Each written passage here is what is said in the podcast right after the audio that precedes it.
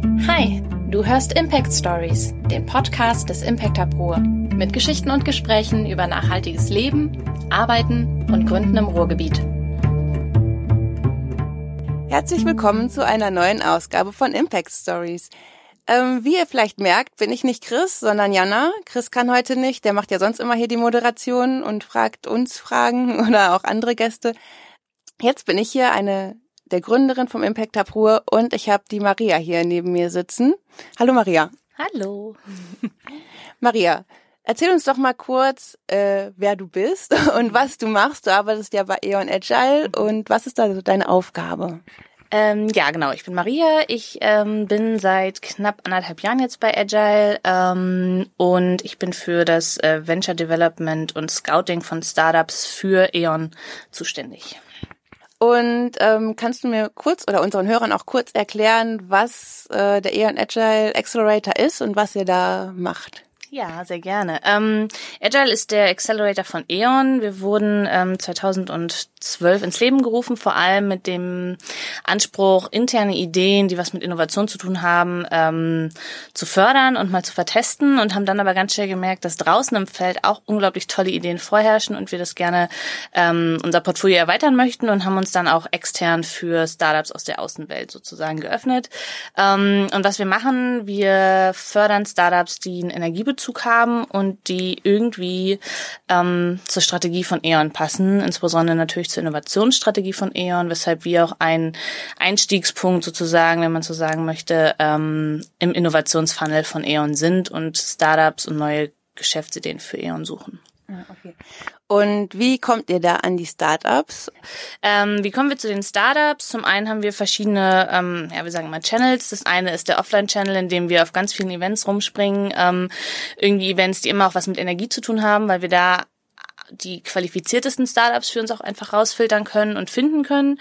Und dann kann sich jeder online über unsere Website ähm, bewerben und ähm, Formular ausfüllen, vielleicht auch gerne ein kleines Video mitschicken oder ein kurzes vor allem, ähm, wo wir das Team kennenlernen können. Und ähm, genau, was machen wir noch? Wir scouten noch ganz aktiv ähm, durch Internetrecherche ähm, und schauen dann mal, welche Startup passt wie in unsere Kriterien und ähm, sprechen die dann direkt an. Ah, okay, sehr cool. Und wenn es ein Startup dann zu euch geschafft hat, mhm. was was äh, lernt das Startup dann oder was ähm, ja, passiert dann ja. mit dem, was lernen die Teams dann bei euch? Ähm, wir haben ein Drei-Monats-Programm. Zum einen erhalten sie 22.000 Euro ähm, Investment, ohne dabei äh, Anteile abgeben zu müssen ihrer Idee an uns. Ähm, zur Anteilsverhandlung würde es erst kommen, wenn wir dann danach nach den drei Monaten gemeinsam pilotieren. Ähm, wir bieten ganz viele Workshops und Trainings an mit Trainern aus unserem Startup-Network, weil wir es ähm, im Team einfach aufgrund unserer Ressourcen äh, nicht schaffen würden würden, ähm, die, die Workshops zu organisieren. Deshalb ähm, gibt es ganz viel rund um Business Model Canvas, Lean Canvas, ähm, User Experience. Ähm, da ist heute gerade ein Workshop hier bei euch im Impact Hub.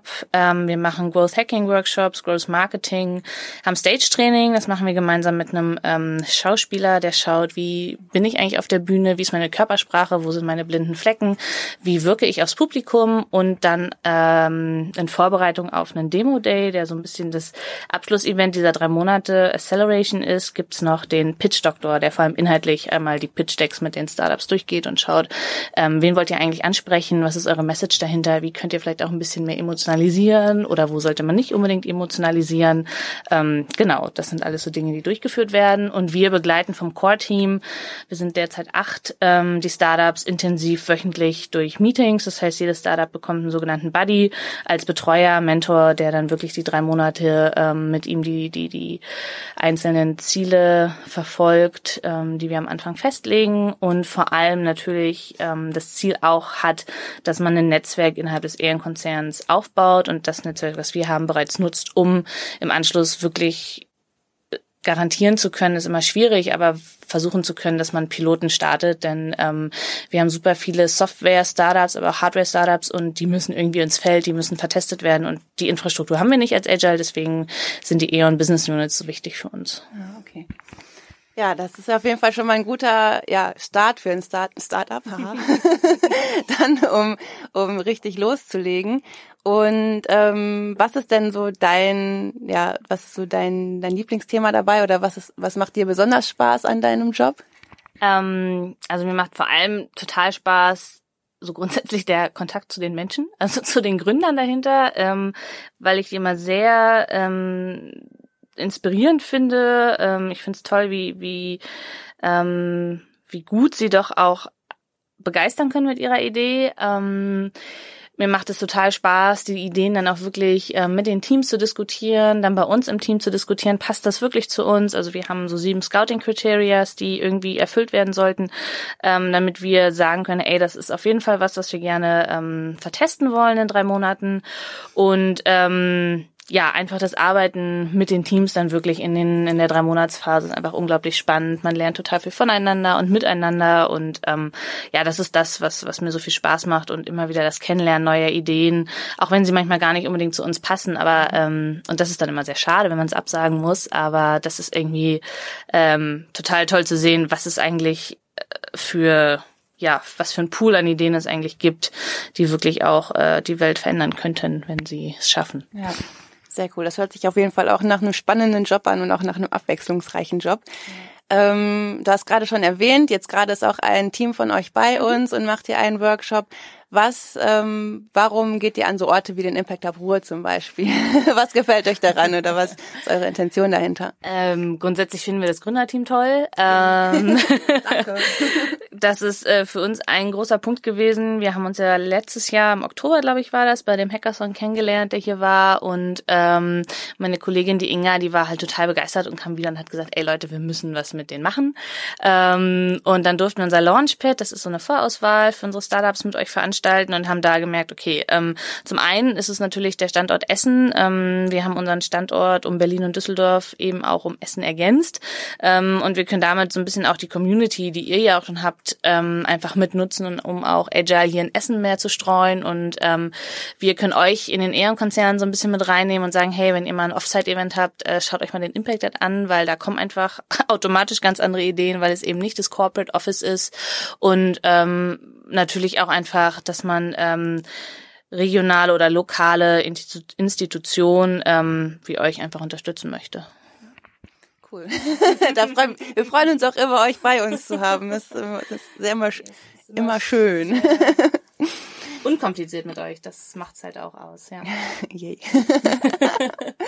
und ähm, genau, wo wir, also hier im Coworking Space im Prinzip kann man ja arbeiten, wie und wo man möchte, oder ist sehr flexibel. Mhm. Ähm, wie ist das denn bei dir? Wo, was ist dein Lieblingsarbeitsplatz oder wie arbeitest du am liebsten? Mm, also am liebsten arbeite ich tatsächlich da, wo meine Kollegen sind, ähm, weil ich äh, immer sehr den, das Gefühl des Teams ähm, gut finde und mag. Ähm, ich bin aber auch froh, wenn ich mal äh, zu Hause einfach Homeoffice äh, machen kann. Zum einen, weil ich aus Köln komme und die Pendelei nach Essen doch auch immer viel Zeit in Anspruch nimmt. Düsseldorf ist dann immer da in der Mitte, das geht. Ähm, einfach weil man dann ja inhaltlich äh, ein bisschen mehr Zeit oder Ruhe findet, um wirklich auch inhaltliche Themen zu treiben. Und ähm, genau, ich könnte mich gar nicht entscheiden zwischen, äh, eigentlich als Kölnerin wäre Düsseldorf so ein äh, K.O.-Kriterium. Nein, aber ähm, es gibt vor- und Nachteile. Also ähm, Essen ist toll, weil wir das Netzwerk wirklich äh, nutzen können innerhalb des Ehrenkonzerns, ohne dass man E-Mail schreibt, sondern man geht einfach mal ins Büro ja. des anderen und ähm, quatscht über ein Startup oder über eine Idee. Und Düsseldorf ist einfach toll, weil da unsere Startups sitzen und wir ähm, ja mit denen eng im Austausch sind. Und äh, in Berlin ist das ähnlich. Mhm. Okay. Dann kommen wir jetzt zu der letzten Frage. Und zwar, du hast gerade schon gesagt, du arbeitest äh, von Köln oder auch Düsseldorf oder halt auch Essen. Mhm. Äh, du bist immer viel unterwegs. Ähm, wie ist denn deine Beziehung hier zum Ruhrgebiet? Ähm, kennst du das mhm. überhaupt oder mhm.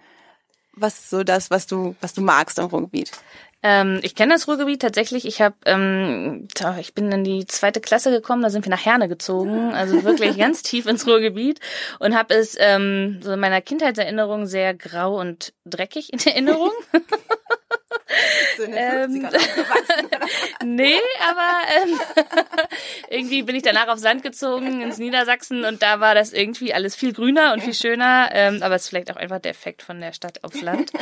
Ähm, was ich am Pott so mag oder am Ruhrgebiet, und da würde ich jetzt auch Düsseldorf nochmal so ein bisschen an die Grenze mit reinziehen. Nein, ist einfach, was für tolle Ideen es hier gibt, insbesondere die halt wirklich äh, industriellen Hintergrund haben ähm, und die Infrastruktur, die gesamt unabhängig jetzt nur von E.ON, aber auch von den ganzen anderen großen Unternehmen, die hier angesiedelt sind, ist es aus dem Innovationsaspekt irgendwie unglaublich ähm, ja unglaublich ähm, wertvoll für die Startups, aber auch für die Unternehmen, ähm, was hier wirklich an Ideen vorherrschen und heranwachsen.